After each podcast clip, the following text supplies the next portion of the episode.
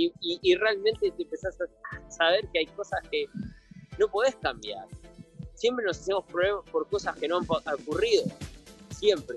Entonces, la meditación va a ser eso, que dejes de hacer tu problema por cosas que no han ocurrido. Pragmatismo, iniciar. Pragmatismo. Simplificar lo complejo. Ver lo bello en toda la situación. Y ahora estamos en una situación mundial que es difícil ver lo bello, pero siempre se puede. Y eso es lo que, lo, que va a, traerte meditar con regularidad. Hola, mi nombre es Alfredo de y quiero darles la bienvenida a este episodio de Progresando Ando, que hemos creado con muchísimo cariño con el propósito de contribuir en el progreso y la evolución de cada uno de ustedes en diferentes áreas de sus vidas. Como saben, nuestra misión es impulsar el poder del uno, uniendo fuerzas con los creadores de cambio, los visionarios, los perturbados con el status quo y con los que quieren coelevar a una región entera para despertar la conciencia, para que entendamos que unidos somos una fuerza imparable que puede transformar, desarrollar y hacer crecer a nuestros países hispanohablantes. Hola, bienvenidos a otro nuevo episodio de nuestro programa Progresando Ando. Para mí es un placer estar el día de hoy con todos ustedes donde vamos a estar conversando de meditación en tiempos de incertidumbre. Mi nombre es Alfredo de Bagna y soy el anfitrión de tu programa Progresando Ando. También soy el director general de Progrivo, el fundador de la Academia del Progreso y también soy el director general de Yaquidú y de la Universidad de Yaquidú. Para mí es un placer tenerlos a todos el día de hoy aquí. ¿Ok? Que antes de comenzar el, episodio es importante que, ustedes sepan de que yo era una de esas personas que realmente, no sé si a ustedes les ha pasado, yo creo que a lo mejor sí les ha pasado, que tienen uno de esos días que parece que todo les sale mal. Desde que se levantan, pisas el jabón, te resbalas y ya desde ese momento tú dices, bueno, este día la verdad que no me va a ir muy bien. Y de allí realmente yo descubrí, cuando yo empecé a trabajar lo que es la parte de la meditación, yo descubrí que realmente eh, como tú comienzas el inicio de tu día es como te va a ir el resto del día, ¿ok? Entonces es muy importante eh, incluir la meditación como una práctica diaria, como una práctica diaria de tu vida, como lo es cepillarse los dientes. Y para mí es súper importante, de por sí, antes de yo grabar este episodio de nuestro programa Progresando Ando, también yo hago una meditación para poder enfocar todas esas energías y poder dar lo mejor de mí para todas estas personas que nos están escuchando. ¿Ok?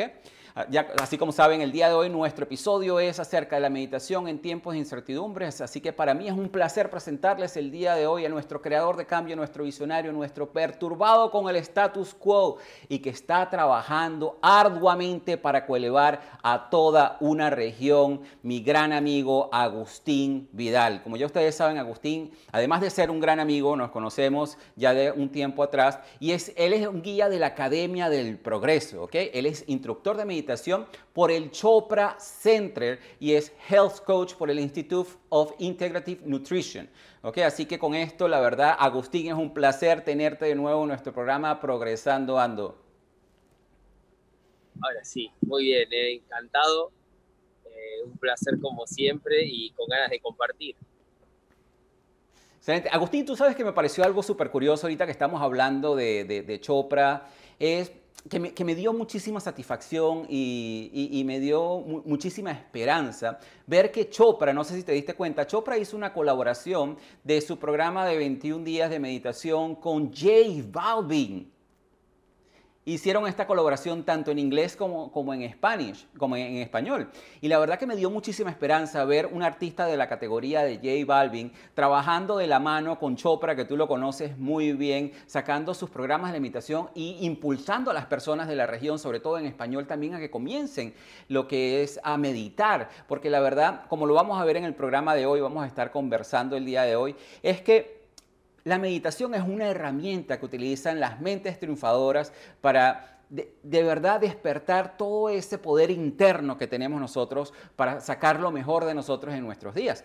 Agustín, como siempre como nosotros conversamos en nuestros programas, de verdad me gustaría que, nos explicaras un poco y le explicaras a todas esas personas que nos están escuchando cómo comenzó tu viaje en, la meditación, cómo es esa historia tuya, qué fue lo que te llevó desde los principios a conocer la herramienta como, a conocer la, la meditación como una herramienta y que te llevó ahora a enseñársela a todas estas personas que tú estás enseñando.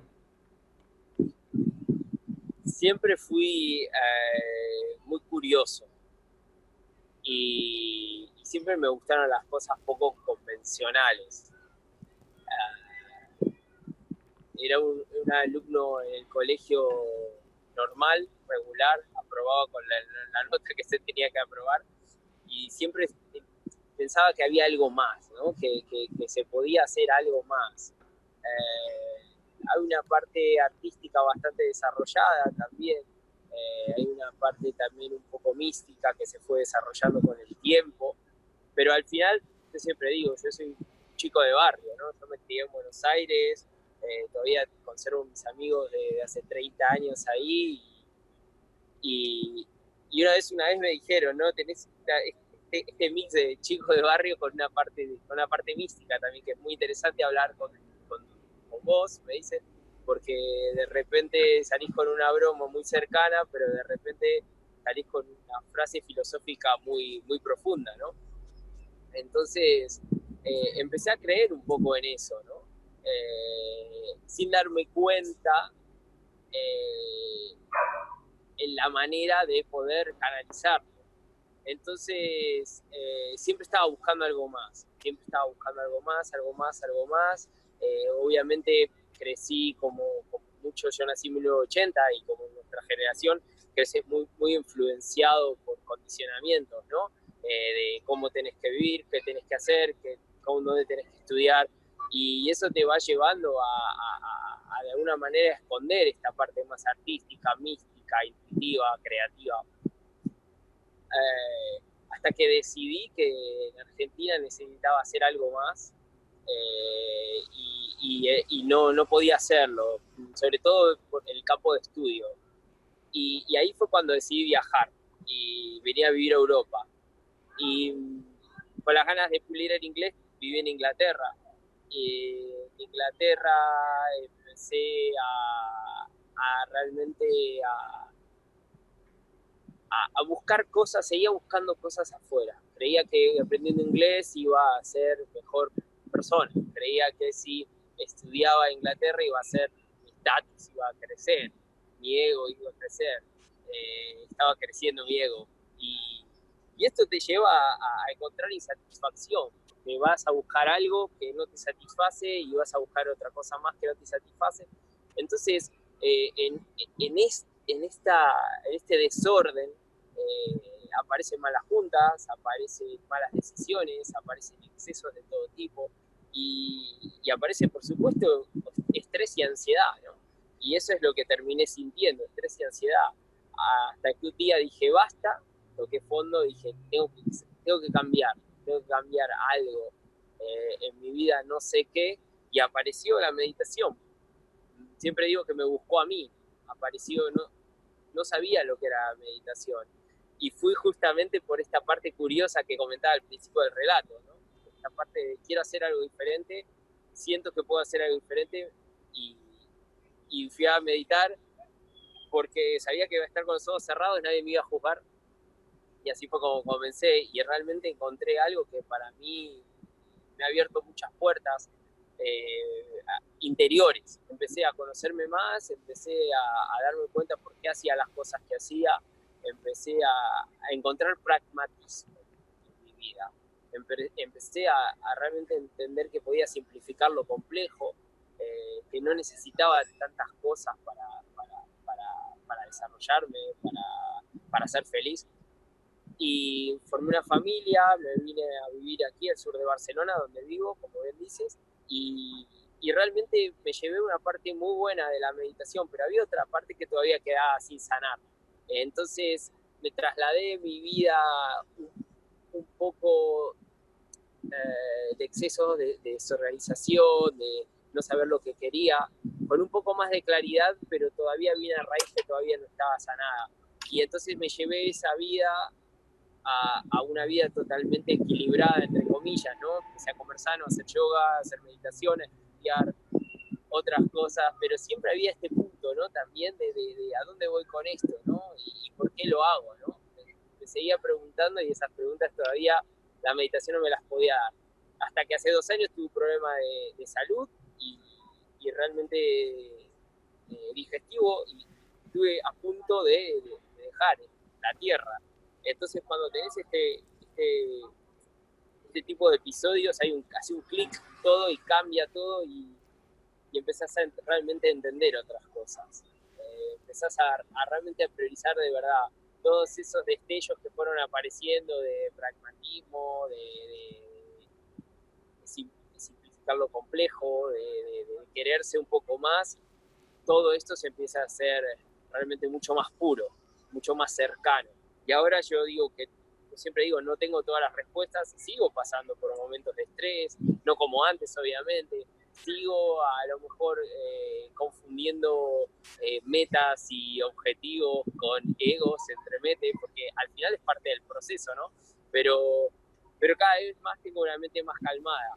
Eh, tengo una familia, tengo, tengo lo, realmente todo lo que necesito y, puedo cumplir con mi propósito, que es enriquecer la calidad de, la vida de las personas que lleguen a mi vida sin saber que, es por mí.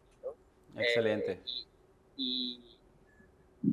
a partir de ahí es donde empiezo a crear el proyecto y, donde realmente siento que, estoy haciendo lo que he venido a hacer y a partir de ahí es donde, donde me contacté a Ronald y hablo contigo y vamos a Panamá y grabamos el curso y, estas ganas de, inspirar se, se, expande a, no solo a Barcelona, donde realmente mayor parte del público está en Barcelona, sino también a, países como los que acabas de nombrar, México, Colombia, Chile, Argentina, Costa Rica y muchísimos otros más, ¿no? Y Panamá, por supuesto, donde estás. Así es, así es. Y bueno, para, para, las personas que nos están escuchando, yo, yo siempre le hago la pregunta a las personas que yo entrevisto en el programa, porque yo sé que muchas personas también se sienten identificadas con eso. O sea, ¿cuántos de nosotros estamos realmente en la vida, nos despertamos día a día, que pareciera que, nos, que realmente vinimos a este mundo simplemente a comer, dormir, trabajar y repetir, y repetir, y repetir, y cumplir ciertas funciones? Entonces, siempre estamos buscando la felicidad y estamos buscando esa satisfacción de ciertas áreas de nuestras vidas afuera en lo exterior, ¿ok?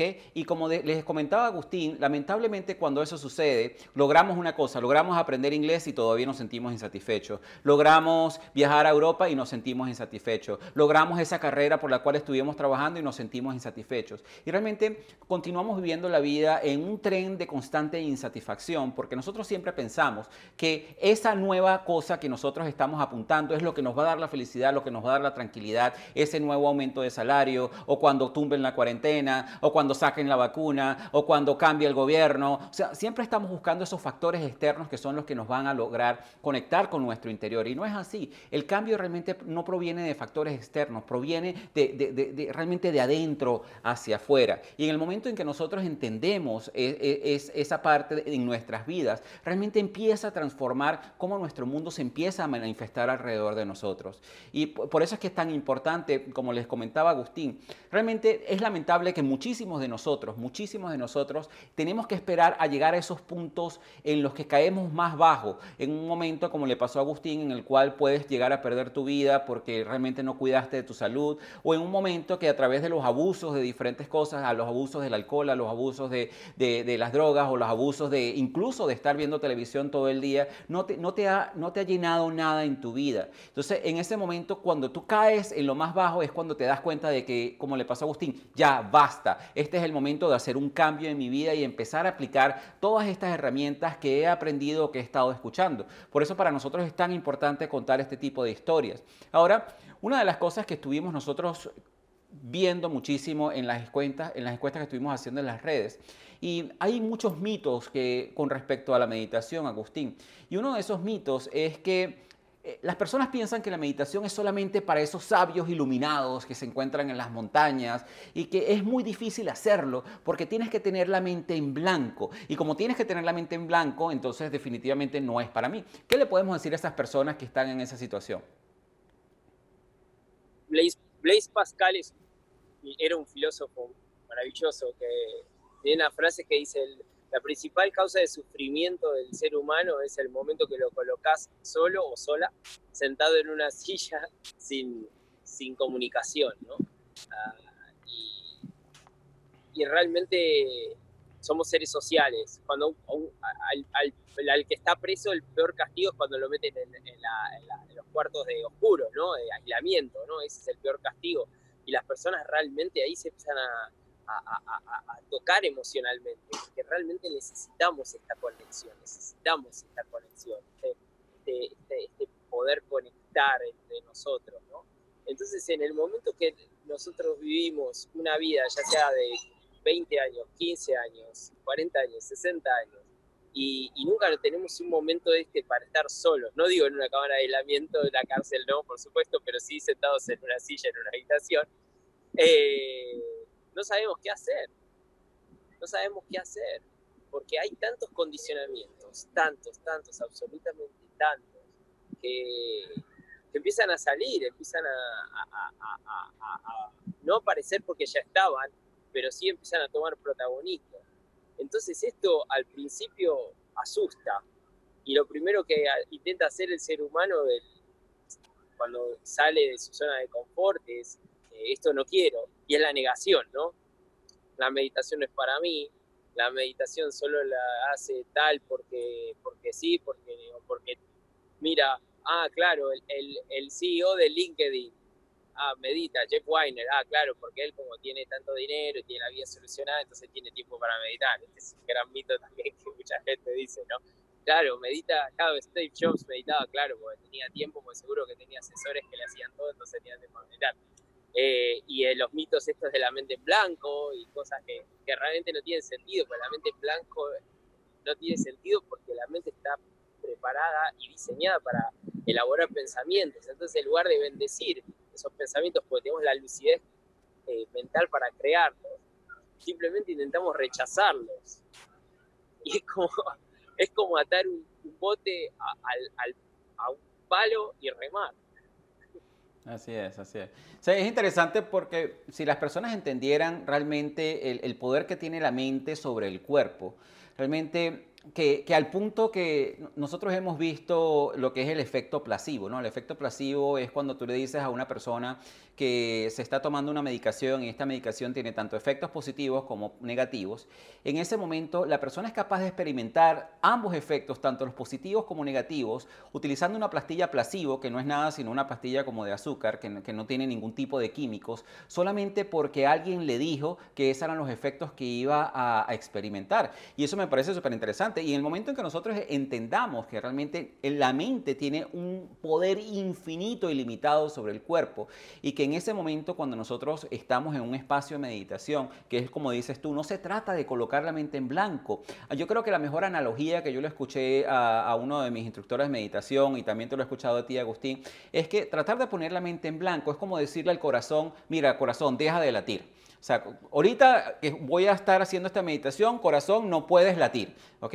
Eso es totalmente imposible. La mente siempre va a tener pensamiento. Nosotros de por sí producimos 60 mil, 80 mil pensamientos diarios. Y no se trata justamente de, tratar de controlar los pensamientos como yo lo he escuchado de otras personas. ¿Qué le puedes decir a esas personas que tratan de controlar los pensamientos? Y yo te lo puedo decir desde mi experiencia. Yo recuerdo que cuando yo empecé a meditar, yo me ponía en mi posición de meditación y entonces me llegaba un pensamiento y decía, ay, me llegó un pensamiento, ya, ya perdí la meditación, tengo que empezar desde cero de nuevo otra vez. Ok, otra vez me empezaba a meditar y resulta que me llegaba otro pensamiento y veía que me distraía, entonces en ese momento decía, ah, ya estoy fracasando con la meditación, hasta que entendí que no se trata de eso. Coméntanos un poco más de eso, Agustín. Hay varias maneras de enfocar este, esto, este, de una manera que, se transforme en un impedimento al final, ¿no?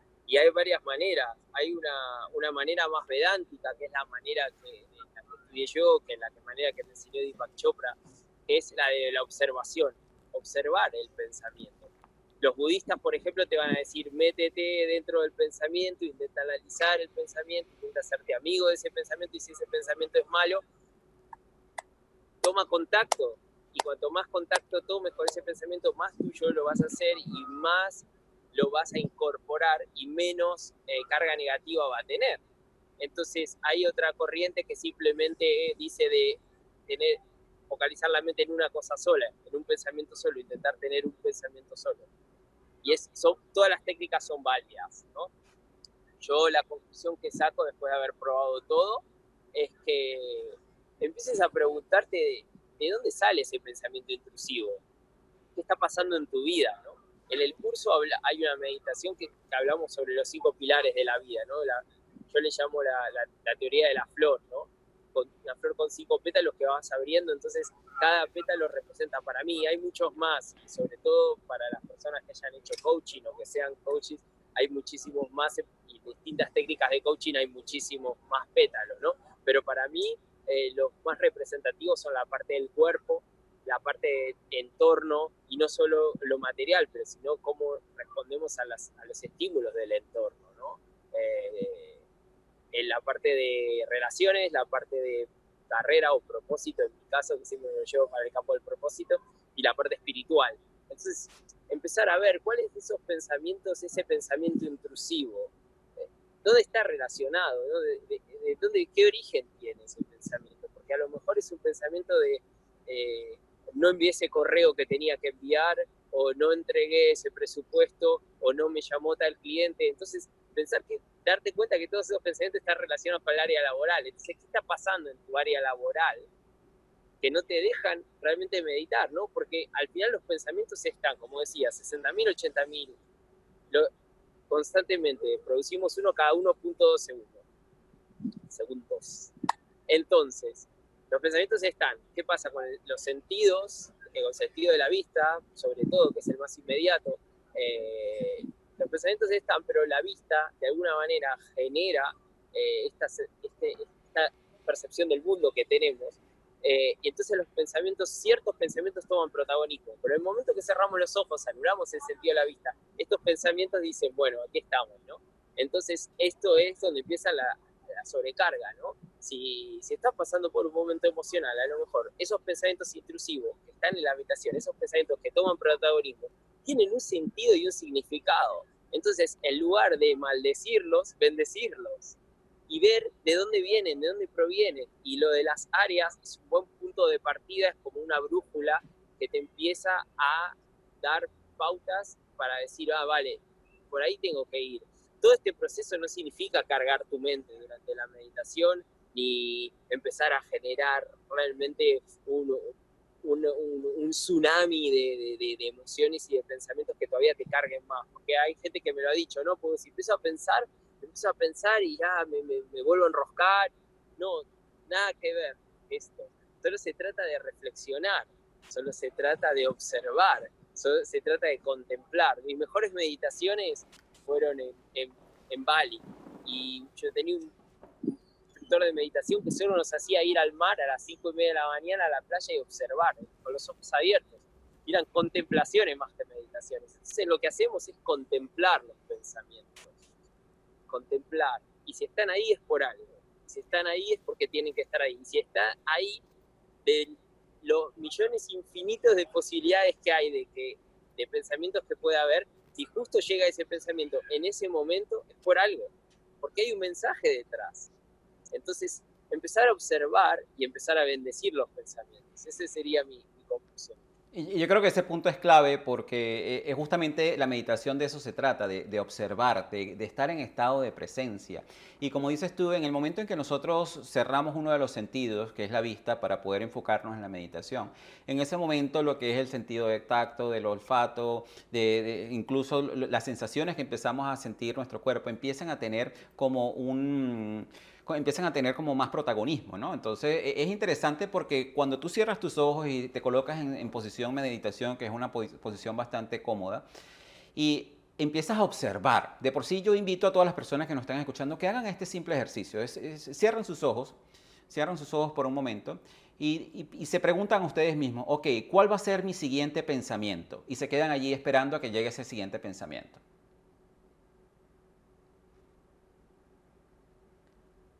Cuando te das cuenta, pasa un rato y todavía como tienes tu observación en ese próximo pensamiento, ese pensamiento tarda en llegar hasta que se te olvida que estás observando y esperando ese pensamiento y te das cuenta que de eso justamente se trata la presencia, de estar allí, de, que no se trata de poner la mente en blanco.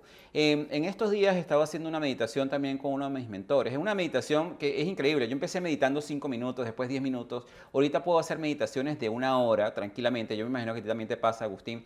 Y, se trata de, de, esa disciplina que tu mente lleva a tu cuerpo, que tu cuerpo quiere, por un lado, ir a lavar los platos, o tu cuerpo quiere ir a, mandar ese correo, o tu cuerpo quiere rascarse la nariz, porque en ese momento cuando te sientas y cierras los ojos para meditar, ahí te empieza a picar todo, la nariz, los ojos, una nalga, te empieza a picar absolutamente todo. Y lo que me sucede a mí normalmente es que ya yo, yo, soy capaz de controlarlo, que cuando yo cierro los ojos y digo, bueno, ahora voy a meditar y me empieza a picar aquí y allá, lo dejo ser, lo dejo ser. No actúo con respecto a esa picazón en la nariz o en el ojo, lo que sea, no actúo y de repente uno se da cuenta que pasa, ¿no? Y en estos días que estaba meditando, haciendo una meditación de una hora, justamente me encontraba aquí en mi casa y llegó una persona a mi casa y yo sabía que la persona estaba en mi casa y en ese momento empiezan los pensamientos, oh, la persona está afuera, tengo que ir a atenderla, eh, ¿qué va a pasar con esa persona? Eh, y yo digo, no, o sea, yo tengo que completar mi meditación y, seguía observando mis pensamientos y decía, ok, sí, entiendo de que tengo este pensamiento en este momento, que es como de intranquilidad porque esta persona está afuera, pero estoy en esto ahorita en este momento y seguía observando mi respiración, seguía escuchando la meditación guiada y, me, mantenía enfocado, ¿no? Entonces, esa parte que es importante. También otra pregunta que nos hacen, que me gustaría que, nos comentaras también en, base a, la meditación, es qué hago con los ruidos externos. Cuando, por ejemplo, eh, suena en la bocina de un vehículo, o alguien abrió una puerta, o prendió una luz, o el vecino de arriba está taladrando. ¿Qué puedo hacer con esos ruidos externos a la hora de meditar? Siempre va a haber ruidos externos. De la misma forma que siempre hay pensamientos, siempre hay ruidos externos. Lo, lo que pasa es que cuando nos colocamos en posición de meditación, que como bien decías, es la más cómoda que, que, la, la, más cómoda que encuentres, eh, a percatarte, sobre todo cuando cierras los ojos, empezás a percatarte de ese ruido. Sabes que hay, empieza a ver la nevera, la heladera empieza a hacer ruido, ruido raro que no habías notado, o el vecino justo empieza a justo hay una, ahora mismo hay cientos de edificios y justo me puse al bajo de uno que empezó a, con el, a taladrar, ¿no? Justo, abajo. ¿no? Parecía que, bueno, por casualidad. Entonces siempre va a haber, el perrito que ladra, siempre. Entonces eh, se trata de incorporarlos. Hay, hay sonidos que naturalmente estamos preparados eh, psicológicamente, eh, mentalmente y emocionalmente para recibir mejor. Y son los sonidos de la naturaleza, ¿no? Somos parte de la naturaleza, entonces todos los sonidos de la naturaleza, el canto de un pájaro, el, de las olas del mar, la risa de un niño, eh, todos estos sonidos de la naturaleza eh, son bienvenidos, e los incorporamos porque somos parte de eso. Los sonidos más intrusivos son los más artificiales, un coche, un tractor, un motor de algo, la heladera, un timbre, el sonido del teléfono. Todas todos esos sonidos distraen. Entonces hay que saber eh, cuáles son los sonidos que se acoplan mejor a nosotros y cuáles los que no y los que se acoplan mejor a nosotros, dejarlos que se acoplen y los que no, intentar integrarlos. Eh, y esto se, la única manera de hacerlo es con la práctica. Así es. Ya, a mí también me pasa muchísimo, sobre todo yo estoy aquí en la ciudad, yo estoy en Panamá y de repente empiezas a meditar y, y aquí en Panamá deberían, yo diría que debería haber una ley en contra de las bocinas, porque aquí las, personas aprietan las bocinas por ninguna razón, es simplemente como que les, les gusta utilizarlas en todo momento, ¿no? Entonces,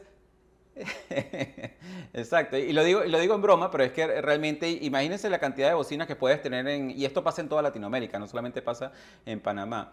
Eh, y en ese momento que tú estás meditando, realmente empiezas a escuchar esa bocina, empiezas a escuchar ese vecino y simplemente sabes que está allí porque estás en estado de presencia. Y empiezas a escuchar a tu hijo hablar por este lado y a tu esposo decir esto o a tu esposa decir aquello o como dices tú la heladera. Y tú sabes que esos sonidos están allí. Y de repente pones tu atención en el sonido por un momento y de repente vuelves otra vez a tu observación eh, de, tu respiración, que es una de las técnicas que se utiliza muchísimo en meditación, que es poner tu observación en la respiración y como tú nos enseñaste también en la expedición, que es colocar tu, observación también en ciertos eh, mantras que se, utiliza, que se pueden utilizar para mantener ese enfoque. Una de las preguntas que también nos estaban haciendo muchísimo, Agustín, en, cuanto a la parte de las emociones, cómo la meditación nos puede ayudar a nosotros a controlar esas emociones ¿Cómo podemos nosotros lograr mantener como un estado más de paz y de tranquilidad y no ese estado de ansiedad, ese estado de incertidumbre, ese estado de miedo, ese estado de, pánico que está sucediendo. ¿Cómo, ¿Cómo, podemos lograr nosotros todo esto a través de la meditación? Eh, lo, lo principal que va a aportar es equilibrio.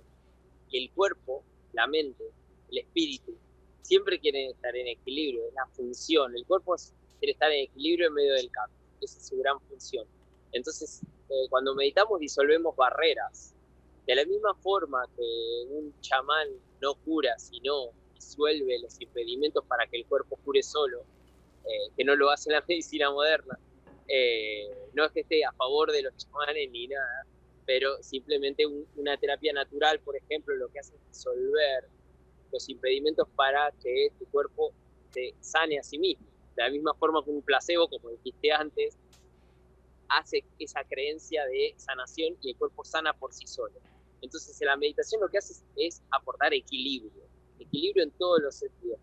El cuerpo empieza en los beneficios físicos, desde la respiración, el corazón, eh, el estrés baja, todo comienza a reducirse. Y a nivel emocional, por supuesto, se hace un intercambio de emociones, empezamos a transformar eh, ira por apreciación, empezamos a transformar eh, desconcierto por eh, aventura, curiosidad, misterio, empezamos a transformar inseguridades en aceptación, sabemos que hay cosas que podemos cambiar y que no. Entonces empezamos a, a crear esta conexión al disolver barreras, nuestra esencia, nuestra parte más pura, nuestro ser, se encuentra con, con ella misma, esencial, disolver barreras. Entonces, este encuentro del ser esto es lo que provoca paz y esto es lo que hace que emociones que eran de carga negativa poco a poco se vayan transformando. Y atención con esta palabra, no quiero crear como una falta de expectativa, como que parece algo como que funciona algo mágico y que se transforma así, así. No, simplemente lo, lo, que hacemos es disolver barreras, porque el miedo, todas las emociones negativas son barreras, contraen y ponemos impedimentos. Entonces, en el momento que somos capaces de disolver estas barreras, las positivas afloran. No es que una se cambie por la otra. Entonces, equilibrio es la palabra clave que ocurre, y ocurre, ocurre en todos los aspectos del ser humano. Entonces, gestión de emociones aparece a partir de equilibrio. Cuando una persona está equilibrada, centrada con sus valores, con sus creencias, sabe quién es y qué vino a hacer, realmente pueden aparecer adversidades y obstáculos, pero sabe cómo tiene el poder de discernimiento suficientemente eh, equilibrado para poder saber qué, es lo que le puede afectar y qué es lo que no. Eh, y, y, realmente te empezás a saber que hay cosas que no podés cambiar. Siempre nos hacemos problemas por cosas que no han ocurrido. Siempre. Entonces, la meditación va a ser eso, que dejes de hacerte problema por cosas que no han ocurrido. Pragmatismo iniciar. Pragmatismo. Simplificar lo complejo. Ver lo bello en todas las situaciones. Y ahora estamos en una situación mundial que es difícil ver lo bello, pero siempre se puede. Y eso es lo que, lo, que va a, a traerte meditar con regularidad. Y yo creo que ese es el punto clave, exactamente, que a través de la meditación nosotros podemos conseguir e, ese equilibrio. Y de por sí, desde que yo empecé a, practicar la meditación y a tenerlo como hábito en mi vida, ahora reacciono muchísimo menos a cosas que anteriormente podía reaccionar. Y desde el punto de vista incluso emocional, cosas que antes me molestaban ya no me molestan. ahora el estrés lo manejo de manera diferente. Porque cuando tú empiezas a practicar la meditación, eso te empieza a dar una disciplina a observar tus pensamientos. Entonces tú te das cuenta de que cuando algo te va a, te va a hacer reaccionar de una manera negativa, una persona te habló mal o, algo no te salió como tú querías o hay tráfico en la vía o ese tipo de cosas y cuando tú, vas a reaccionar y, vas a reaccionar de manera negativa, tú te das cuenta, ok, ¿qué es lo que está pasando en este momento? Bueno, en este momento me estoy sintiendo molesto. ¿Por qué me estoy sintiendo molesto y frustrado? Bueno, por este evento y por esto. ¿Y ¿Hay alguna necesidad de yo sentirme de esta manera? Y empiezas por ese proceso de observación de tus pensamientos. Y eso obviamente te ayuda a llevarte en ese equilibrio de poder controlar un poquito más esas emociones negativas y en poder utilizar cosas como el estrés a tu favor, que es una de las cosas que nosotros hablamos en, la primera clase magistral que, nosotros grabamos con respecto a este tema, para poder tener armonía total. Ahora, Agustín, para aquellas personas que nunca han meditado, yo sé que tú tienes cinco consejos de oro que nosotros conversamos también en la clase magistral y vamos más en detalle para esos cinco consejos de oro para estas personas que apenas quieren empezar a meditar. ¿Cuáles son esos cinco consejos de oro que tú les das a estas personas para que puedan empezar con esta práctica? Y otra cosa, para las personas que están escuchando el programa, si esperan un poquito más adelante les vamos a tener una meditación breve que vamos a estar haciendo con Agustín. Pero empecemos con los consejos de oro primer consejo, ya lo has dicho tú, es encontrar una posición cómoda, saber que, no hay una posición perfecta para meditar, de hecho no hay una meditación perfecta. Entonces, el primer consejo es disolver esta, esta perfección. La perfección no existe en meditación, pero sí existe la excelencia, y la excelencia es lo mejor que puedes hacer en ese momento.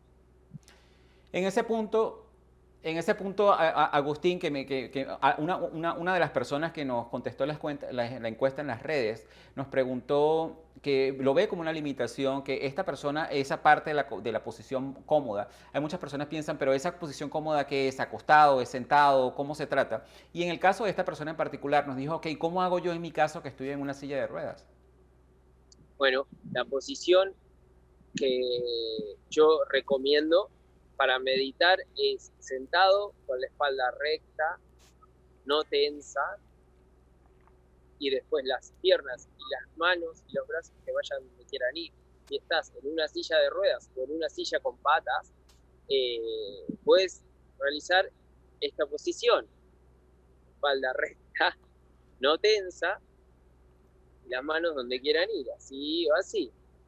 Y las piernas donde quieran ir y hacer como si, si un hilo tirara de la coronilla, ¿no? Que quede la, la, columna recta, pero que no haya tensión.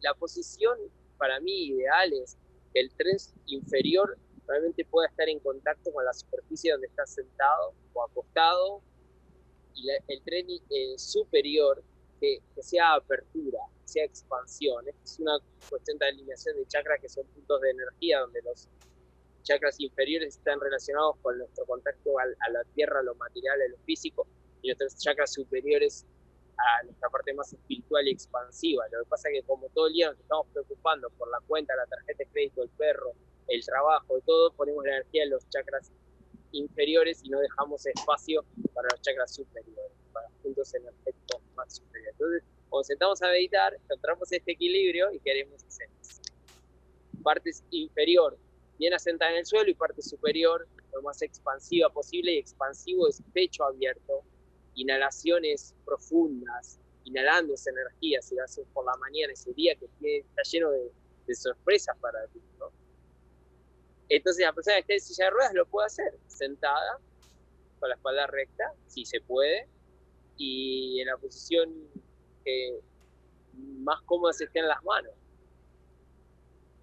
eso, el consejo uno es esto. Y en ese consejo, solamente para, para, complementar, eh, yo fui evolucionando con respecto a la meditación. Y fui evolucionando. Y inicialmente lo que hacía era que me colocaba, como dices tú, me apoyaba en una silla, colocaba mis pies planos y, y me sentaba. Luego fui aprendiendo a cruzar las piernas y sentarme de, de una manera recta también y a cruzar las piernas. Eh, intentaba hacer las meditaciones acostado, pero lo que le sucede a muchísimas personas, me imagino que muchas de las personas que nos están escuchando es que llega un momento en que te quedas dormido y te pierdes la meditación. Entonces por eso es mejor y más efectivo poder hacer la meditación sentados. Entonces ahora con el consejo número dos.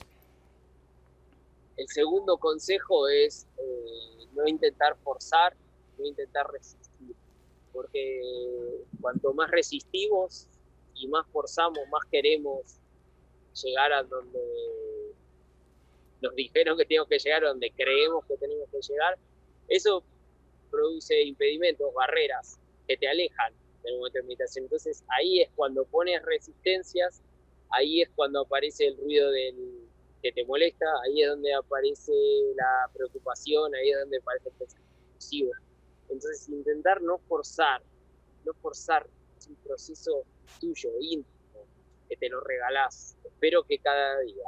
Entonces, hacer ese momento tuyo y, y no intentar buscar nada. Y yo creo que yo creo que es importante en ese punto que tú comentas eh, ver que si te llega un pensamiento o te diste cuenta de un sonido, verlo como un triunfo, no como un fracaso. Verlo como un triunfo porque fuiste capaz de colocar la observación en ese sonido o en ese pensamiento que te llegó. Y dices, ok, bueno, ah, mira, me acabo de dar cuenta que me acaba de llegar este pensamiento. Ok, perfecto. ¿Qué significa? Ahora volvemos otra vez a la meditación. O acabo de escuchar este sonido que me distrajo un poco, es porque estoy en presencia. Ok, lo incorporo dentro de meditación y continúo. Excelente, Agustín, continuemos.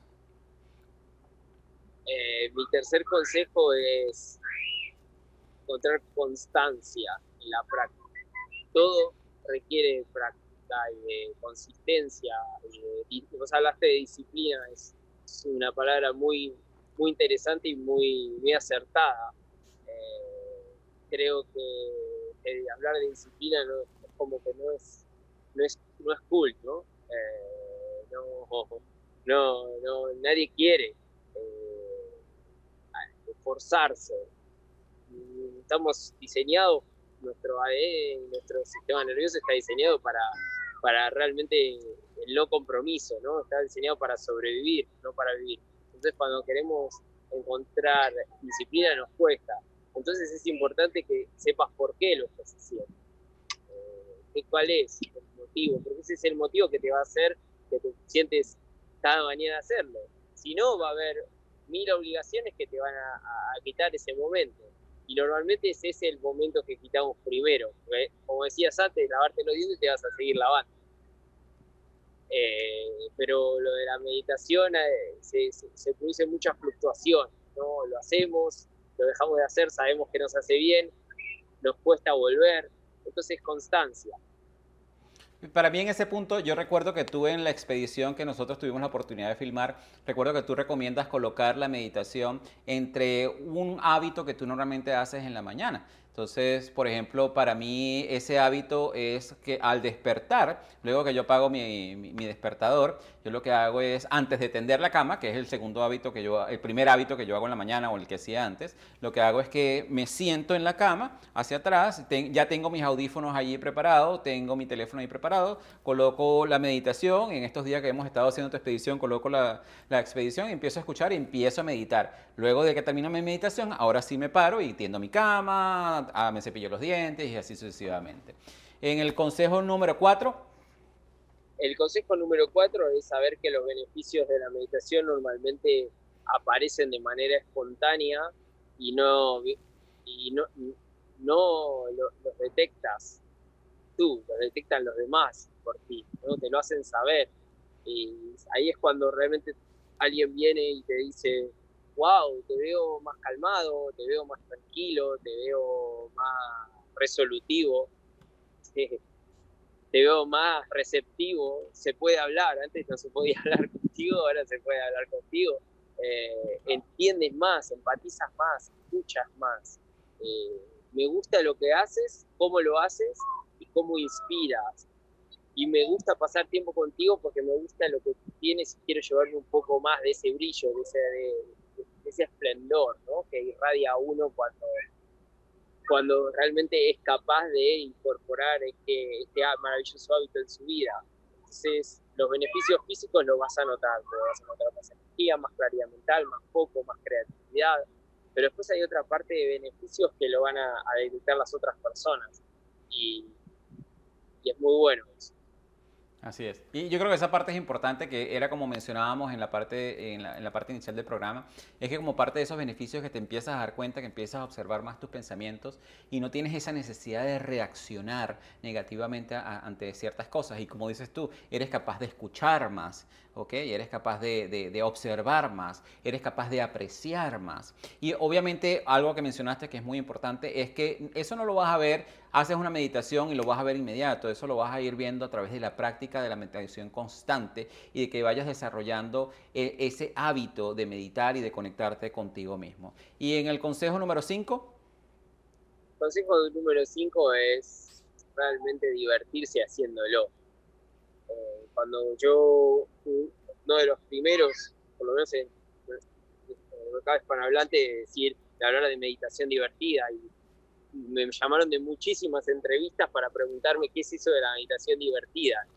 Eh, parece otra vez con otro mito, que la meditación es algo muy, muy místico, muy serio, demasiado como muy profundo, muy trascendental y, no, y, no, puede ser un momento tuyo y puedes disfrutar de él y podés sonreír mientras lo haces y podés decir abiertamente que lo haces sin que miedo a ser juzgada o juzgado, eh, porque aparece, aparece también esto, ¿no? Que parece, ahora no tanto, pero el año pasado, por ejemplo, ahora con lo del COVID, realmente como, es como que la meditación empezó a tener mucho más protagonismo en la vida de muchas personas.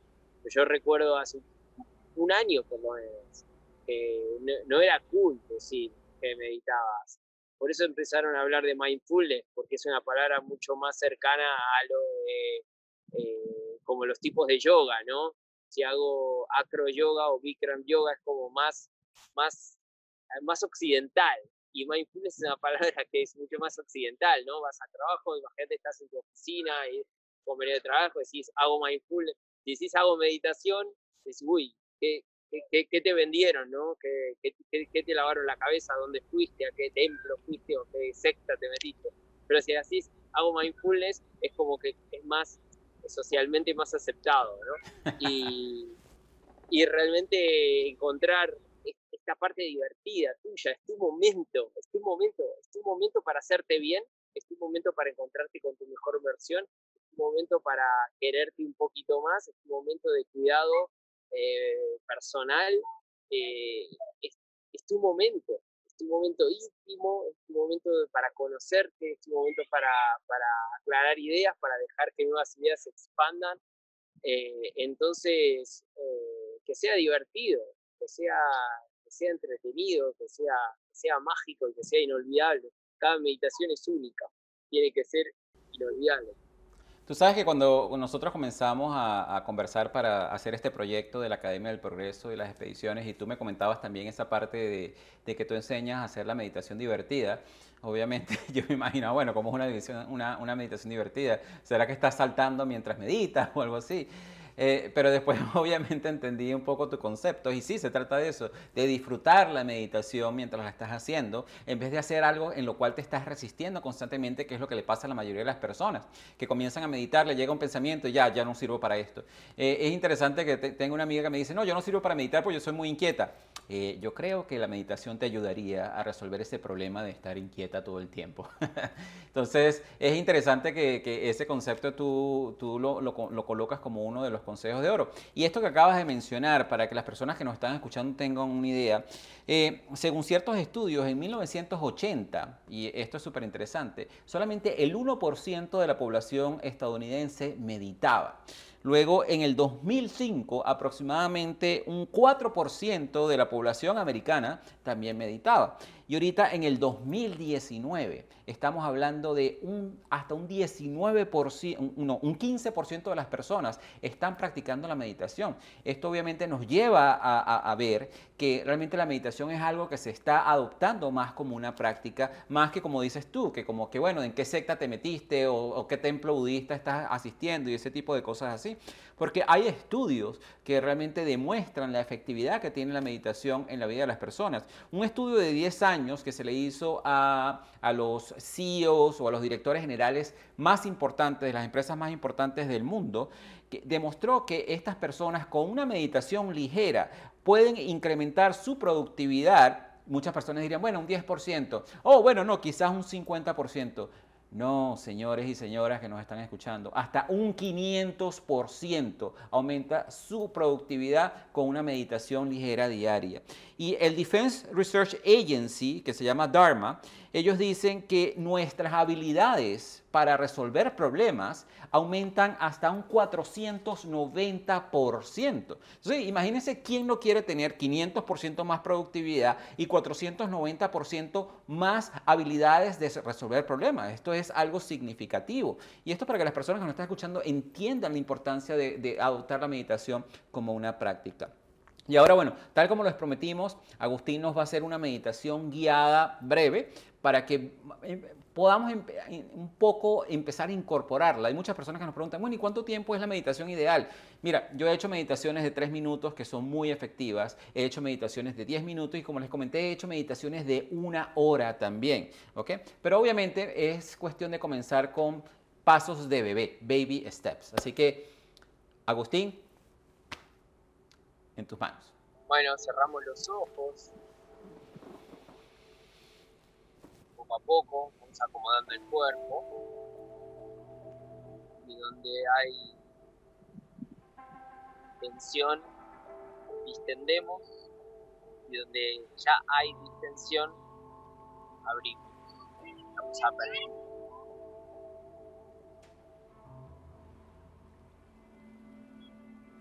Vamos a inhalar juntos por la nariz y exhalar por la nariz. Inhalamos. Exhalamos. Dejamos todo el aire, todo, todo, todo. Y vamos a inhalar la Y exhalamos. Ahora te invito a que lleves a tu mente cinco cosas que puedas ver. Paisaje, su ser preferido, tu árbol preferido, tu color preferido, tu cuadro preferido. Cinco cosas que puedas ver. Cosas que te hagan vibrar, que te hagan emocionar, que te hagan sentirte radiante, vivo viva, repleto, satisfecho, satisfecho.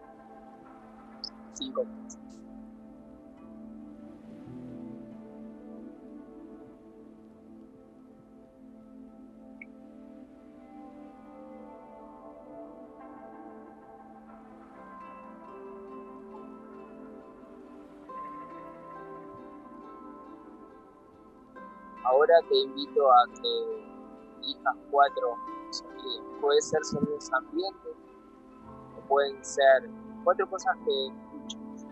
La voz de una persona querida,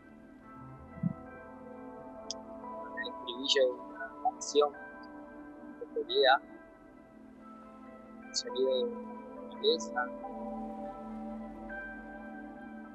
algo que te traiga paz, que te traiga tranquilidad la, la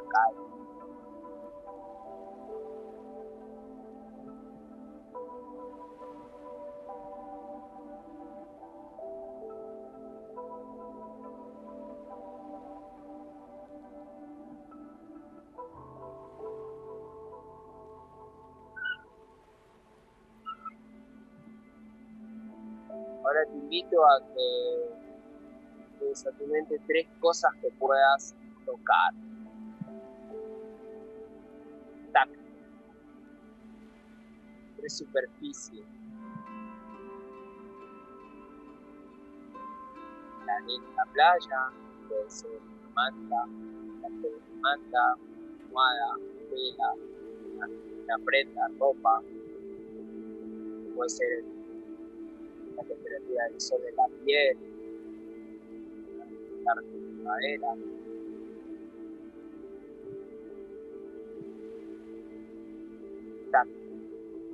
Tres cosas. Puedas tocar. El aporte confort, tres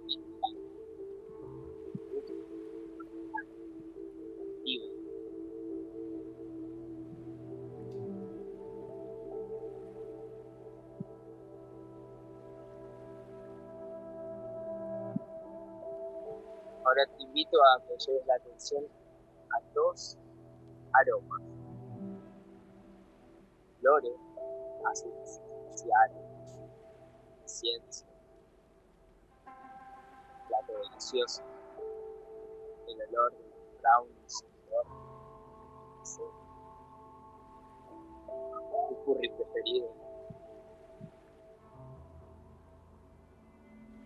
mar,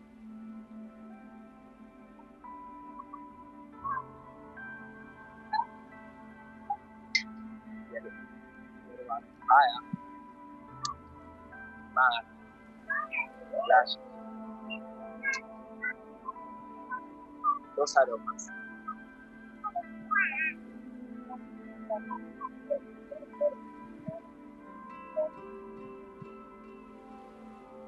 Y por último, un sabor.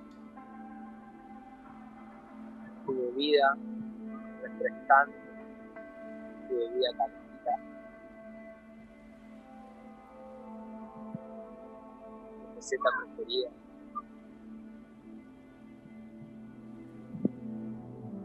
Un sabor, un sabor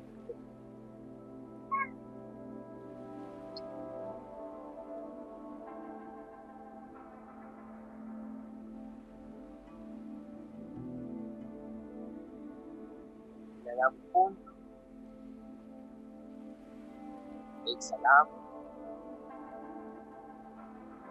Cuando quieras, abre los ojos. Vamos a hacer un wow,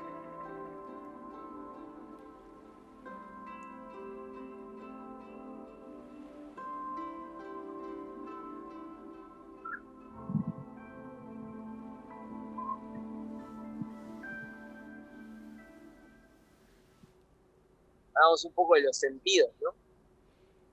Eh, qué hacer con los sentidos, qué hacer con los pensamientos Hemos traído pensamientos, hemos utilizado nuestros sentidos para, para volverlos placenteros, ¿no? Y generar este momento de intimidad, este momento de diversión, este momento de creatividad. Al final la meditación es eso. Eh, de conexión. Puedes alterar el orden. El, 5, 4, 3, 2, 1, pero puedes hacerlo como quieras. Así que eh, cinco sentidos, elige y puedes hacer lo que quieras. Puedes jugar, quieras hacer lo que quieras. Qué interesante, qué interesante. La verdad que cada, vez que hacemos una meditación nueva nos sorprendes. Y para todas las personas que están escuchando, recuerden de que nosotros en nuestra plataforma progresandoando.progreo.com, en cada uno de los episodios nosotros les damos un recurso adicional. Y como saben, vamos a tener una meditación también de Agustín para que puedan seguir practicando gratuita. ¿ok? Así que ya saben, es muy fácil. Nosotros de todos nuestros episodios siempre les tenemos un recurso para poder seguir colaborando con su progreso y con su evolución. En esta oportunidad, para este programa, les vamos a regalar otra meditación adicional en la cual ustedes puedan hacerlas en su tiempo y cada vez que lo necesiten. ¿ok? También recuerden que nosotros como parte de la Academia del Progreso, nosotros tenemos clases magistrales y tenemos expediciones. De por sí, Agustín es uno de nuestros guías de nuestras expediciones y con él tuvimos la oportunidad de grabar en, enero, tuvimos la oportunidad de grabar una expedición que es 21 días para lograr armonía total para triunfar cada día. Y aquí realmente esta es, como dices Agustín, ¿cómo es que dices tú? Tú en esta expedición nos dejaste todos tus conocimientos, ¿no fue? Sí, es donde comparto todas mis enseñanzas, 21 eh, días más los extras, los bonus, eh, ahí está todo, ahí está todo, todo, todo mi legado. Lo interesante, bueno, para que tengan una, idea, son 21 días de meditación, tenemos 4 días de preparación. Y ahí, en el día 1 de, de, la expedición, Agustín nos habla de lo que es la importancia de la respiración. En el día 2 nos habla de equilibrio cuerpo, mente y espíritu. En el día 3 nos habla de vivir sin estrés, sin ansiedad. Tenemos una meditación de la mañana, en el día 4, en el día 5 meditación de la tarde, tenemos meditación antes de dormir, tu cuerpo, tu templo, relación sana con tu entorno, mejora tu círculo de relaciones, alíñate con tu propósito. Esa parte de, ese día, Agustín, de verdad que es súper poderoso alinearse con el propósito. Háblanos un poco más acerca de eso. El propósito, una vez que sabemos quiénes somos, eh, es algo que aparece, ¿no? A la práctica regular, de repente del día que realmente no, vas a tener nunca la certeza, porque se acabaría eh, la exploración y la búsqueda, ¿no? Eh, pero sí hay una parte que aparece, una parte de certeza de saber quién soy, ¿no? Y después está la segunda parte que es qué hago aquí, ¿no? ¿Qué he venido a hacer? Cuando uno está alineado, como decía, con su esencia, sus valores, sus creencias, con su mejor versión, entonces aparece lo que es el propósito, eso que, esa esencia plasmada en todo lo que hagas. Normalmente se relaciona con lo laboral porque es la manera que tenemos de servir, contribuir, inspirar, y ahí es donde se enciende el propósito. Pero lo, lo aplicás, esa esencia la aplicás todo lo que haces. Sí, de por sí, de por sí tú tienes ahí todo un proceso que tú sigues de cinco escalones de singularidad, visión, servicio, experimentación y dharma. El, eh, en esos días adicionales tenemos conexión con tu mejor versión, posibilidades infinitas. La verdad que esta es una expedición que está llena de muchísimos conocimientos. Los invitamos a, que la revisen en la academia del progreso.progreo.com. De nuevo, es muy importante para nosotros, muy importante saber de que este episodio tuvo un impacto positivo en ti. Así que cuando lo estés escuchando, taguéame a mí, taguea a Progreso Oficial, taguea a Agustín, haznos saber de que este episodio tuvo un impacto positivo en ti. Agustín, unas palabras finales para, para este episodio. ¿Cómo te gustaría cerrar? ¿Qué palabras adicionales te gustaría decirle a todas esas personas que nos están escuchando?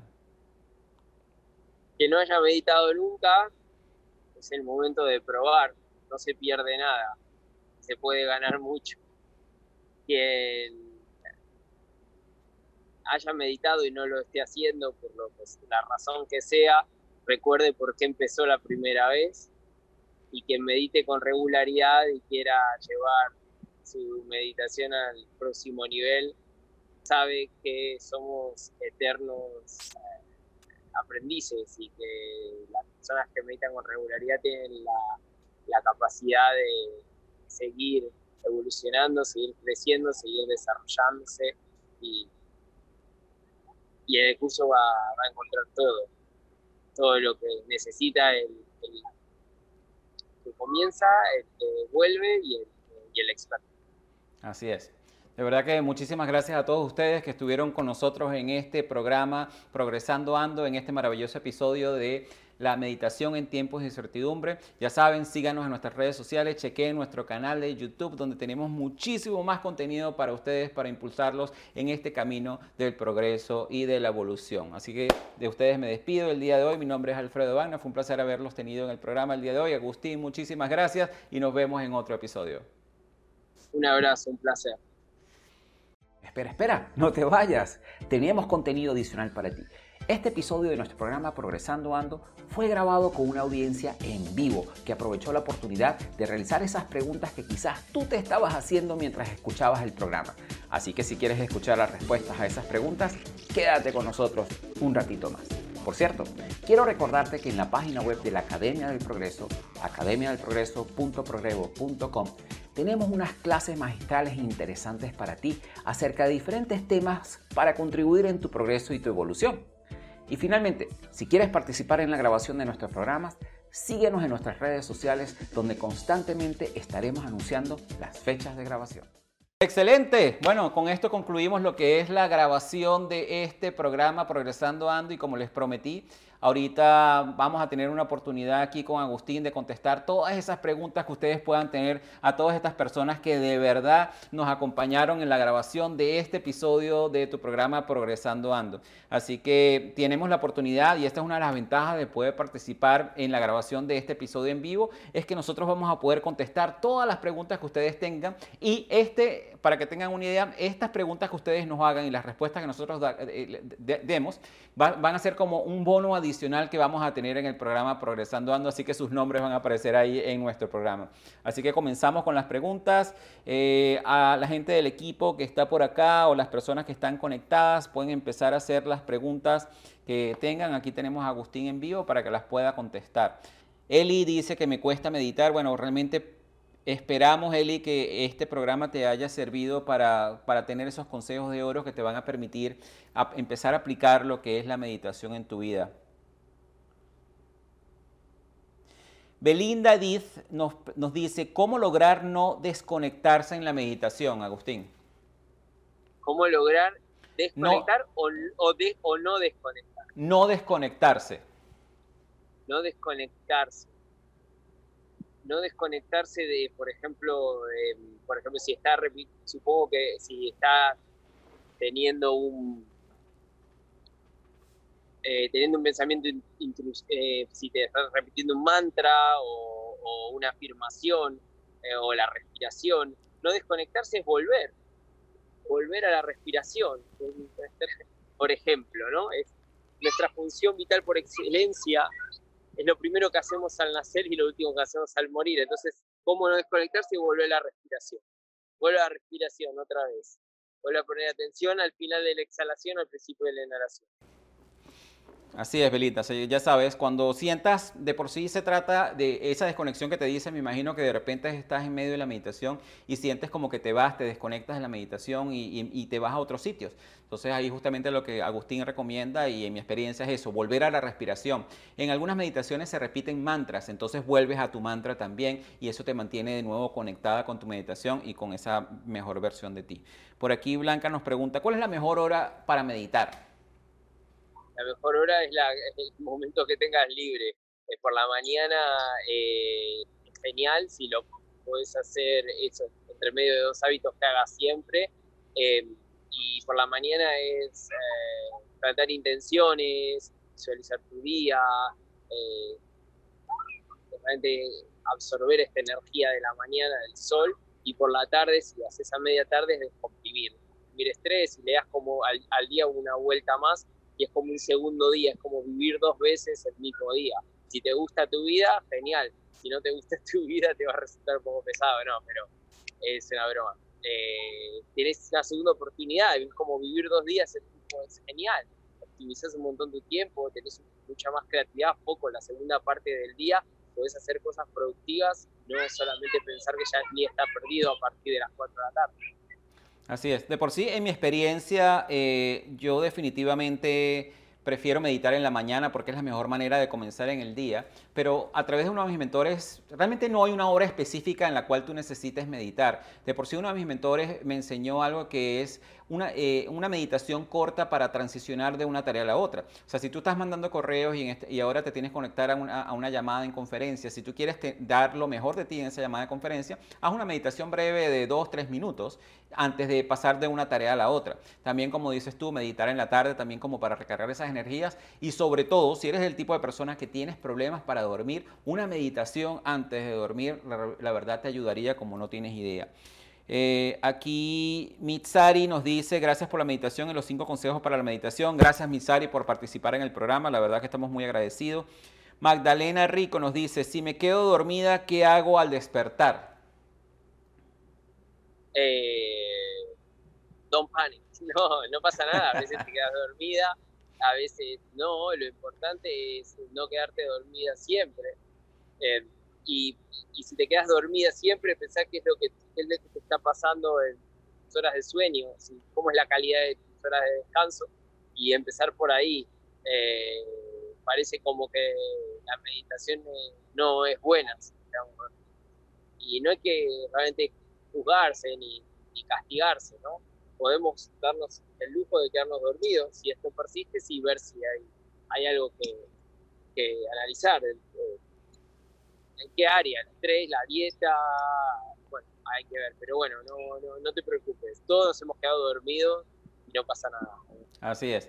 Yo creo que, Magdalena, como yo te comenté inicialmente, anteriormente yo, yo solía meditar acostado y es muy fácil quedarse dormido durante una meditación porque entras en un, en un, estado de relajación profunda. Entonces yo lo que hacía para, o lo que hago para evitar justamente eso es que simplemente me siento en la cama y, en, y, y estar sentado es un poquito más difícil quedarse dormido. Y lo como dice Agustín, si te estás quedando dormido en todas las meditaciones, debes analizar cómo está tu sueño, tu calidad de sueño y quizás debes mejorar eh, esa parte de, tu rutina. Eh, Floribet Salas, excelente programa. Gracias Floribet, lo hacemos con muchísimo cariño para todos ustedes. Eh, Car Augusto nos dice, ¿qué hacer con los pensamientos recurrentes, esos pensamientos que están constantemente allí? Bueno, creo que te decía, evaluar qué, de qué área proviene, de dónde son esos pensamientos, de qué área son.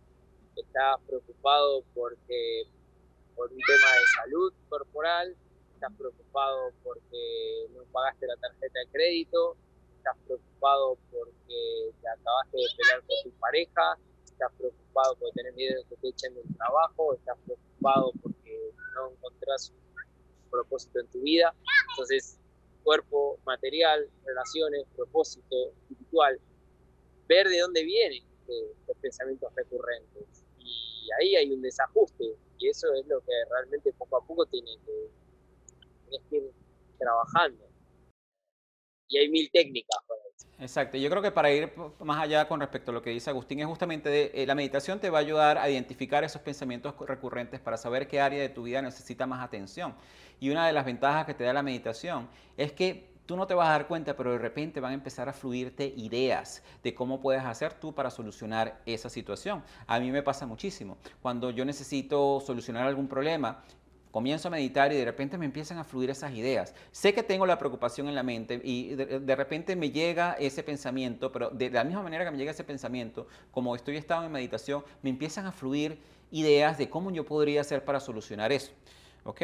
Este, tenemos, Olga nos dice, hace dos semanas empecé a meditar y me siento más sensible. Yo creo que eso es muy normal, ¿cierto, Agustín? Cuando empiezas a, meditar, te empiezas a conectar un poquito más con, con esa parte emocional tuya y, y, es muy posible que empieces a generar muchísimo más empatía, ¿no es así, Agustín?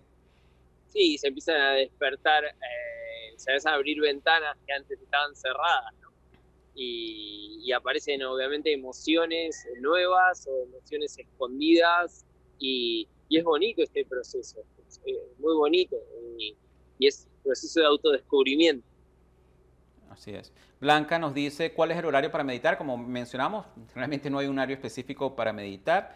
Katy Ferreira me dice, me cuesta mucho meditar. Katy, con estos cinco consejos que nosotros acabamos de comentar en el programa, yo creo que los puedes empezar a implementar. Yo creo lo más importante son baby steps. Si te cuesta meditar y te, cuesta mantener esa atención en la meditación, no empieces con una meditación de 20 minutos que a lo mejor no vas a poder culminar y, y eso no te va a ayudar en tu autoestima porque vas a decir, no soy capaz de meditar. Comienza con una meditación sencilla, comienza con una meditación de 3 minutos. Incluso si te das cuenta, esta meditación que nosotros hicimos ahorita fueron como 5 o 6 minutos. Si fuiste capaz de hacerlo, ya diste el primer paso. O sea que eh, cada vez que lo sigues practicando, lo, lo vas a ir obviamente mejorando esos tiempos. ¿No es así, Agustín? Totalmente, la práctica, práctica, práctica, práctica. Un minuto, cinco minutos, diez minutos, media hora, eh, poco a poco, poco a poco. Ok, perfecto. Eh, Camila nos dice, ando en busca de mejorar mi autoestima y seguridad. ¿La meditación ayudaría a cumplir mi objetivo? Sí, confianza, empezar por la vulnerabilidad, después fortaleza y confianza. Esas tres cosas definitivamente. Eh, Luisa Isabel nos comenta, comencé hace unos años este hermoso camino espiritual de conexión y siento que mi misión en esta experiencia de vida es ayudar. ¿Cómo puedo ir aprendiendo más para poder compartir? Qué bonito, Luisa. ¿Cómo, puede, ¿Cómo puedes seguir tú aprendiendo más? Yo diría, continúa profundizando más en estos temas de la meditación como te comenté, hay muchísimos niveles de meditación. Yo comencé con meditaciones de tres minutos. Agustín tiene unas meditaciones en la expedición que nosotros teníamos que son meditaciones de hasta 10, 15 minutos y existen otras meditaciones más avanzadas de una hora. Eh, todo. Lo importante es mantener ese hábito de la meditación. ¿Algo que quieras ayudar allí, eh, que quieras complementar, Agustín? Eh, propósito el propósito consiste en ayudar, compartir, cómo poder agregar valor a la vida de las personas que te rodean, o cómo poder agregar valor con lo que haces a la vida de las personas que te rodean. Entonces, meditar sobre eso y, poner en práctica eso. Luisa, de por sí, una de las razones por las cuales nosotros hacemos este programa Progresando Ando y creamos la Academia del Progreso y todo lo que nosotros hacemos en Progreso es justamente en base a ese llamado que yo tuve hace unos años y, todas las personas que están, forman parte de este proyecto. Y te puedo mencionar que, bueno, eh, tengo mis hermanas como parte de este proyecto, tengo a mi mamá como parte del proyecto, mi papá como parte del proyecto, mi mejor amiga es parte de este proyecto, muchísimos amigos cercanos son parte de este proyecto. Justamente lo hicimos con esa finalidad de agregar valor y a poder ayudar a colevar a toda una región, sobre todo nuestra región latinoamericana, que lo necesita muchísimo, porque como digo yo, la pobreza que existe en nuestros países no es pobreza económica solamente, también es pobreza mental. Eh, Misaki nos comenta, mira, me parece una pregunta súper interesante, no sé si tú tienes esta respuesta y no te puedo contribuir absolutamente nada, Agustín. Misaki nos pregunta, ¿qué es la meditación dinámica? ¿Qué es la meditación dinámica? Eh, te, voy a dar, te voy a decir lo que creo yo que es la meditación dinámica. O sea, si lo vas a buscar en Google, eh, lo puedes buscar en Google y te van a aparecer mil respuestas lo que yo para mí en la meditación dinámica lo he probado y, va un poco a, ¿dónde lo haces? ¿Dónde lo haces? ¿Dónde lo haces? ¿Dónde lo haces? Porque depende de dónde lo hagas, eh, la posición que lo hagas. Hay, hay meditaciones que se hacen caminando, hay meditaciones que se hacen contemplando, como te decía, depende del movimiento que tengas a tu alrededor, el, el espacio donde estés, esto puede crear un cierto dinamismo u otro. No es lo mismo un walking meditation en un bosque que una meditación, por ejemplo, en la playa al amanecer, donde no hay nadie. Entonces, crear este dinamismo con el espacio, contigo, cómo estás, si estás, por ejemplo, pasando por un momento de tu vida muy estresante y ritmo, bajar un poco y hacer técnicas realmente profundas de relajación, profundas. Es como, y al revés, si, si estás demasiado, necesitas un poco más de energía en tu vida, demasiado estancado, hacer técnicas, un poco respiraciones un poco más dinámicas, un poco más eh, mantras, con, con, unos, con unas fonéticas un poquito que tengan como más R, como más, más en, concentrar la energía del plexo solar. Es, es un poco como, como, el, como los doyas de Ayurveda y, el, y los tipos de yoga. Eh, hay, hay doyas de Ayurveda, en Ayurveda es una ciencia de, de, se llama ciencia de la vida de la India, hay tres tipos de personalidad. Está el eh, Bata, eh, Bata, Pita, Kapha. Son distintos tipos de personalidad y ellos lo, a, los agrupan mediante los elementos vitales. Entonces, una persona que es Pita, que es una persona muy dinámica, muy energética, muy, muy, muy, muy feroz, necesita yogas muy tranquilos, ¿no? Y por el contrario, una persona Kapha, que son más personalidades más asentadas, más que cuesta más. Al Kapha le cuesta más salir a correr, levantarse temprano. Entonces necesitan yogas más más, más dinámicas. Entonces, ¿qué pasa? La meditación pasa lo mismo. Hay meditaciones que son más relajantes y hay meditaciones que son más expansivas. Entonces, el grado de dinamismo le puedes dar de acuerdo a tu tipo de personalidad o a lo que necesite tu cuerpo en ese momento. Excelente. Mitsari Sánchez nos dice, ¿qué objetos y aromas puedo utilizar para ambientar mi meditación?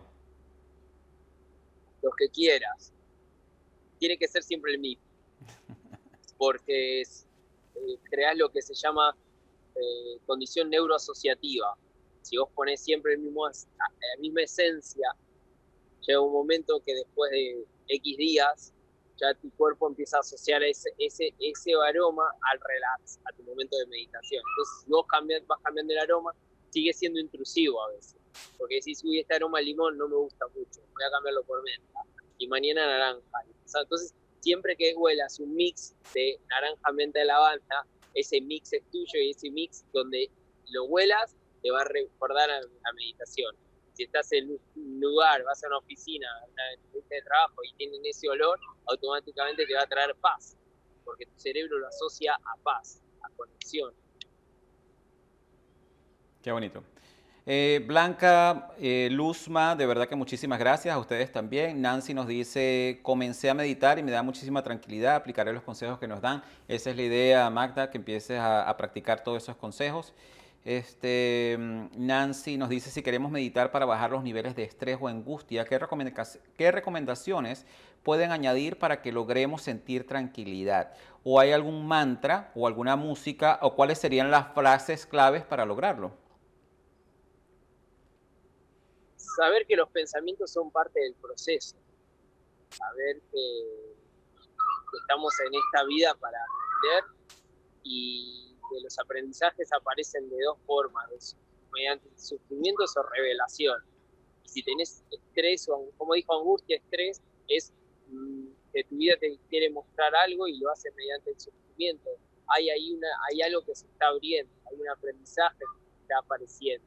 Entonces, sabes que para tu desarrollo y tu evolución. Entonces esta angustia podés durante el día observarla, pero antes de ir a dormir, poner la mano en tu pecho y hacerla tuya, porque llegó a tu vida en este momento porque tiene que llegar. Tu meditación lo mismo. Durante el día cuando llega la observas, la, la y por la noche la traes y vas haciendo ese proceso tántrico y védico constantemente. Y, y vas a ver cómo poco a poco se va disolviendo y se va disipando y el aprendizaje aparece. Espero que el aprendizaje aparezca, porque si no, lo que no, lo que no hemos sanado lo repetimos. Así que hasta que esa angustia no se disipe, estará ahí o volverá en otro formato. Y lo interesante de esto, lo interesante de esto es que obviamente muchas personas ven estas emociones, angustia, estrés, ansiedad, los ven como, como enemigos. Entonces que es un enemigo que tengo que combatir y se convierte más en una guerra que realmente hacer las paces en cierta manera de esas emociones y saber que están allí y que si están allí, cuál es la razón por la cual están allí. Y como dice Agustín, tratar de interpretar por qué tengo angustia, por qué tengo ansiedad, a qué se debe mi estrés y qué debo mejorar en mi vida para poder entonces calmar esas emociones. Estela nos dice, no es cuestión de tiempo. Luisa, yo también quiero ser parte de su proyecto. Bueno, con muchísimo gusto. Bueno, yo creo que ya no tenemos más preguntas. A todas las personas que participaron en este live y a todas las personas que hicieron sus preguntas, de verdad que muchísimas gracias. Estamos aquí para servirles. Estén pendientes de otros lives que vamos a estar haciendo más adelante. Y allí, como una oferta especial para las personas que se quedaron en live hasta, hasta este tiempo, nuestro equipo les va a colocar a ustedes un link para que si quieren participar en la expedición que grabamos con Agustín, que es de 21 días, puedan entonces de esa manera ir directamente al link. Ahí tenemos una clase magistral que pueden ver también, que tenemos muchísimos otros consejos de oro. La verdad que esa clase magistral nos quedó bellísima y allí les vamos a tener una oferta especial a todas esas personas que quieran seguir al siguiente paso, que es hacer, eh, aprender la meditación a través de 21 días junto con Agustín. Así que muchísimas gracias a todos ustedes. Agustín, la verdad que muchísimas gracias de nuevo por, por tu tiempo el día de hoy. Y para todos ustedes, desde el fondo de mi corazón, muchísimas gracias. Y así hemos llegado al final de este interesante episodio de nuestro programa Progresando Ando. Te invitamos a visitar la página web de nuestro programa en la siguiente dirección, progresandoando.progrevo.com, donde encontrarás recursos gratuitos que hemos creado para ti, para contribuir en tu crecimiento personal. De igual manera, te invitamos a compartir este episodio con todas aquellas personas que tú sientas que puedan beneficiarse con este mensaje transformador, para que juntos, a través del poder del uno, podamos elevar a todos nuestros hermanos y hermanas hispanohablantes.